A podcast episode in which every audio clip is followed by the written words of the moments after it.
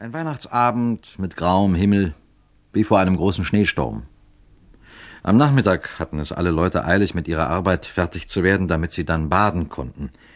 In der Badehütte feuerte man so heftig ein, dass die Flammen zum Schornstein hinausschlugen. Funken und Rußflocken flogen mit dem Wind und fielen auf die schneebedeckten Dächer.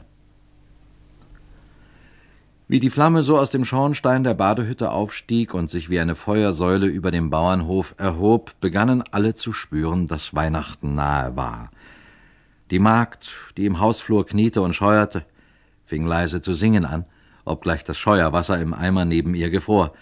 Die Knechte, die im Schuppen das Weihnachtsholz hackten, fingen an, zwei Scheiter auf einmal zu spalten. Sie schwangen die Äxte so lustig, als sei die Arbeit nur ein Spiel. Aus der Vorratskammer kam eine alte Frau mit vielen runden Gewürzbroten. Sie ging langsam über den Hof in das große rot gestrichene Haupthaus, trat vorsichtig in die Wohnstube und legte die Brote auf die lange Fensterbank.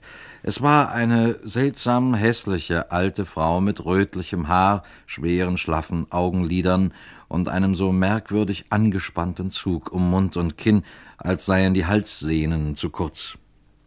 Aber heute, am Weihnachtsabend, lag so viel Freude und Friede über der alten Frau, dass man gar nicht sah, wie unschön sie war.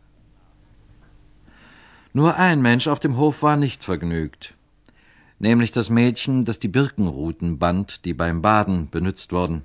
Sie saß am Herd, ein Haufen feiner Birkenruten lag zum Binden vor ihr auf dem Boden, doch fehlten ihr junge Birkengärten, die die Zweige halten sollten. Durch die kleinen Scheiben des breiten, niedrigen Fensters fiel der Lichtschein der Badehütte ins Zimmer, huschte über den Fußboden und vergoldete die Birkenreiser. Doch je stärker das Feuer brannte, desto unglücklicher wurde das Mädchen. Sie wusste, dass die Rutenbüschel auseinanderfielen, sobald man sie nur berührte, und dass sie daher Spott und Schmach erdulden müsste. Zumindest so lange, bis wieder ein Weihnachtsfeuer in diesem Schornstein flammte. Wie sie so dasaß und sich unglücklich fühlte, trat der Mann in die Stube, vor dem sie die allergrößte Angst hatte. Der Hausvater Ingmar Ingmarsson. Er war sicher in der Badehütte gewesen, um sich zu vergewissern, dass der Ofen richtig geheizt wurde.